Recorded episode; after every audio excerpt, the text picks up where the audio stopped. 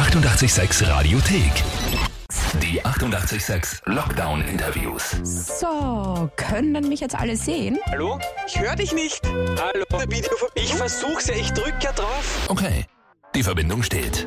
Und los. Also das ist auf jeden Fall ein Vorteil heutzutage. Eine Band in den USA bringt beispielsweise ein Album raus und wegen Corona keine Promotour möglich und da wird halt wirklich das weltweit dann über Videochat erledigt. Und wenn ich da gefragt werde, ob ich Zeit für ein Interview mit The Offspring habe, dann sage ich natürlich ja, bitteschön, unbedingt. Die bringen am 16. April ihr neues Album Let the Bad Times Roll raus und das sorgt natürlich für genug Gesprächsstoff. Aber die wichtigste Frage heutzutage muss als erstes gestellt werden. Wie geht's? Dexter und Noodles im Jahre 2021 von The Offspring. Die 886 Lockdown Interviews. So rockt das Leben. How are you doing? We're doing great. Yeah, very excited to uh, have a new record to, to play for our fans. The new album will be released on April the 16th. Let the Right. bad times roll. What can we expect from this album? Uh, well, uh, people say it sounds like classic Offspring. I think that's a good thing. We wanted a record where people knew the band when they when they heard it. Only better. Classic Offspring, only better. Okay, Yeah. better. So the older you get, the better you get. Absolutely. Absolutely. So that means we're really good now. And your last album was released almost 10 years ago. What took you so long? Yeah, uh, primarily we- we just wanted it to be a really good record, but but a lot of things played into that. Dexter went back to school for for a number of years and got his PhD. We're very proud of Dr. Dexter. Thank you. Thank Dr. you. Dexter. Um, in that time, we were also we've never stopped touring. We always go out for like four months out of every year. And then, really, about three years ago, we looked at what we had and and had a really creative time uh, the last two or three years, where we just kept recording and recording new stuff. And even though we we probably have enough re- like half a, a, another record on top of this, we decided this we've got enough to make put out a really good Offspring record. It's going to sound just like classic Offspring, only better. Only better. That- So it was the last couple of years where things really kind of came together. Yeah. So we really picked the best parts and bits from the last couple of years. That's right. for sure and a couple songs that are that are older the first single is something that lyrically we we worked on the last couple of years but but parts of that song uh, are older actually. Some parts of the song were written a long time ago. We never have sex anymore is a song that we had for a number of years ago and also uh, coming for you. How did you work on the album the last couple of months during a pandemic? well that's all we could do. We couldn't tour so we spent a lot of time in here in the studio. But I mean, working during a pandemic is like doing anything else during the pandemic. We're wearing masks and socially distancing, and uh, Yeah. even uh, our producer wasn't able to come, Bob, so he was on Zoom, telling us, yeah, telling us, uh, giving us advice. So we just kind of worked through it the way everyone else is trying Yeah. to. it was weird doing stuff remotely. Uh, uh, of course, when Pete played drums on the record, we had him fly out and we did all the recorded all the drums in here. We did some of the mixing remotely with Bob because although he would be listening to it a, a- like a couple seconds later, we could do it over Zoom where he's still hearing everything and, and we're playing it on our speakers. He's playing it on his and and uh, we were able to do that. It- you know, Very strange. very strange. Yeah. You know, Yeah. you have to send the tracks and do each part separately, but there's certain things you can do remotely, and it's it's been kind of fun trying to figure out how to do that. Yeah, you only have to be a little bit more creative. Yeah, for sure. And I, I don't think you know. Every once in a while, when bad stuff happens, you learn from it, and Yeah. and I think that's what we've been able to do here. And so that's the silver lining, all the stuff we're learning. What would you say was the most challenging part during the whole process? I mean, we had to be flexible for sure, like you Yeah. said. Yeah, just learning to deal with different ways of recording and different ways of of interacting. I mean, that distance in the studio was kind of like the challenge in writing the record, where everyone's feeling distance and isolated. And Yeah. how do we get over that in the music? How do how do we overcome Well, and then the de- the decision to release or not. You know, because because we wanted to release it sooner, but all of a sudden we're in the middle of a pandemic when we can't take these songs out and play them live Yeah. for an audience. What do we do? So that's when we started. We, we'd come in here and still work on it. You know, try new songs, and eventually, I think we just realized we've got a record. We want the fans to hear it. We we've got to release it. So that's probably the biggest question: is how how do we do that in a in a pandemic? Ja, und ein Song ist schon heraus. Teil 2 vom Interview geht gleich weiter nach eben dem aktuellen Song von The Offspring, Let the Bad Times Roll. 886 mit Beate Panschur. So rockt das Leben. The Offspring mit Let the Bad Times Roll hier auf 88.6. Habe mit Dexa und Noodles von The Offspring äh, mich zum Interview per Videochat getroffen. Die 886 Lockdown Interviews. So, können mich jetzt alle sehen? Hallo? Ich höre dich nicht. Hallo? Ich versuch's ja, ich drück ja drauf. Okay, die Verbindung steht. Und los. Und das war nicht immer so leicht, das Thema Verbindung. Also das merkt man jetzt beim nächsten Teil des Interviews mit The Offspring.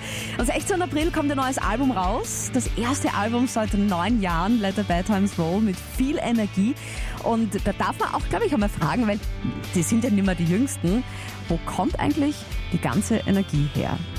Die 886 Lockdown Interviews. So rockt das Leben. And it's such a powerful album. So where do you get the energy from? Uh, I drink a, a big energy shake before like a smoothie in the morning. A lot of coffee. Lots of coffee, Yeah, coffee, espresso. yeah. But I think we just we we've always loved playing this kind of music. We get to go out and play for a living. You know, jump up and down. I get to Yeah. be a drunk monkey on stage most nights on tour, and and uh, coming here, I don't usually drink until till after I've at least got a couple of couple of takes uh, on the guitar down. Sure, yeah. and there's one slow song on the album as well, Gone Away Requiem. Why not more songs like that? Because it's such a beautiful song. Because you listen through the whole album and then this song really it just hits you. Well, thank you Yeah, very thank much because it's a very different kind of song for us. Yeah. It is, of course, an old song that we played before with heavy guitars, and this time we recreated the song just on mm-hmm. piano. And we got such a That's good reaction awesome. from fans. Thank you that we want to make a version, Yeah, but thank you. this really means a lot. Thanks. Let's talk about touring. How confident are you going on tour this year? we're getting more and more confident as days go by with the the spread of the vaccines now and and the subsequent decline in in numbers of people in, infected with the virus we're still just you know right now we're just hopeful we don't know we're, we're scheduled to, to be in Yeah. europe actually in june i In think June. But Yes, you know, if Nova it's- Rock Festival. is it nova rock again this year okay yeah Yes. good Nova Rock again, yeah. that's that's always a that's always a blast that's Well, always a great you know, festival. you know better than us. Then is it going to happen? I don't know. At the moment, I don't know, but it can change tomorrow. We never know. yeah as long as here. as long as it's safe, we're we're willing to come out and do it. We want to play live music, and I, I want to go out and see live music. Uh, You know, even just as a fan, I want to go out and do that. So, so, but we've been practicing really hard. We're ready to go as soon as it's safe to get people together. We're we're on it. So I assume you missed the stage already. Oh yeah, for sure. We were in the middle of the tour yeah. when the pandemic struck and everything got shut down.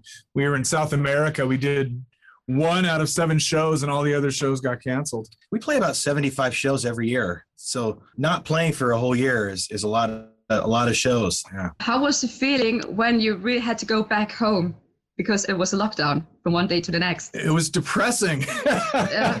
I was sober at the time. I I take breaks in in between drinking, and uh, that day that the show got canceled, I started drinking again. So yeah, that's it. It was that so bad. that was good. yeah. So that was a good thing. Yeah. So make the most out of it. You know. That's Yeah, like that's, that's a listen, what the- lockdown. well, that's like what the single's all about. Shit. If you can't if you can't make it better, you might as well enjoy the shit. You know. So, Yeah. yeah. You're frozen right now. Am I still frozen? Am I You're back? back. You're, back. Yeah. You're back. So Why let the bad times roll?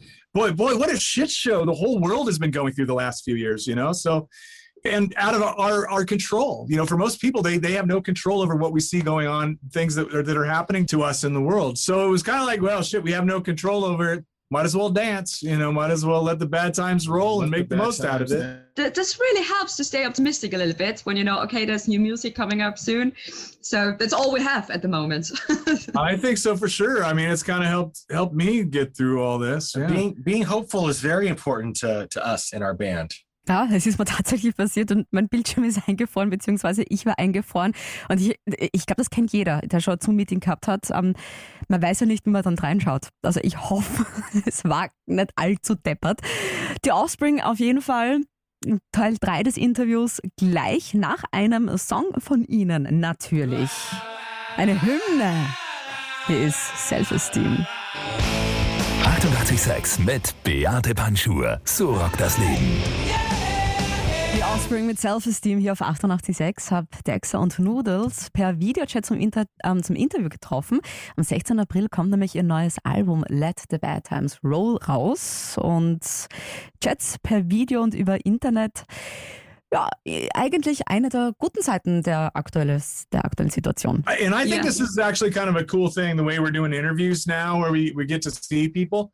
Um, unfortunately, that's the only way we get to do these things. I look forward to getting back and doing uh, interviews where we're actually sitting down in the radio studio in with person. you, you know, with the people. Yeah. You, you know, how, how technology has, has changed the the scene really over the last few years in ways that are both good and and maybe kind of destructive. You know in good ways uh, it's democratized how music is made and a punk band could put out they can record in their on their home on their computer now re- record a whole song upload it maybe make a video and it could go viral and they don't need the backing of a, of a major label or anything, any kind of corporation behind them. Uh, you know, the way you can talk to fans on on uh, Instagram or Twitter, mm-hmm. you know, Snapchat, all those things are I think are great. The flip side is music has almost become uh, disposable now. You know, it doesn't. There's there's no real like we grew up with LPs, you know, vinyl um, and now it's just like, eh, click next, eh, click next, you know. So, how do you consume music? Do you listen to Spotify or do you still buy I records? all the time. Yeah, right? yeah, yeah. he does it too. Yeah. No, I, I listen, but I do, you know, and, and and you do this too. I like going through like a deep hole and discovering new music on, you know, whatever YouTube is is one way, you know, especially late at night drinking and you know following kind of recommendations and and you you do discover things that are new and you know are new to us anyways even yeah. if, if sometimes they're old like blaze foley. On spotify for example there are these ready-made playlists. Does it happen very often that there's one of your songs in those playlists? And do you skip them? Uh, yeah. yeah. You know what? I probably would. If i'm if i'm searching for new stuff you know i know this song right next but I do. I've been listening to the new record more than I think I've ever listened to anything new. Um, you know, I listen to it on my walks, you know, and, and jogging and hiking and stuff, and pretty fucking good record. I'm pretty excited about it. We don't want to brag. It always sounds weird to brag yeah. about your own record, but we are we're very proud of it. But uh, yeah, we don't want to brag, but this is probably the best record that has ever happened in the history of music ever. Uh, okay. I'm just going to go out. Yeah. That, that good. I don't want to brag. Yeah. Also wir dürfen gespannt sein, ob das wirklich das beste Album der Musikgeschichte werden wird. Am 16. April kommt es raus, das neue Album von The Offspring. Und das Interview zum Nachhören gibt es in einer Viertelstunde nochmal auf Radio 886 AT. Die 886 Radiothek. Jederzeit abrufbar auf radio886.at. 886!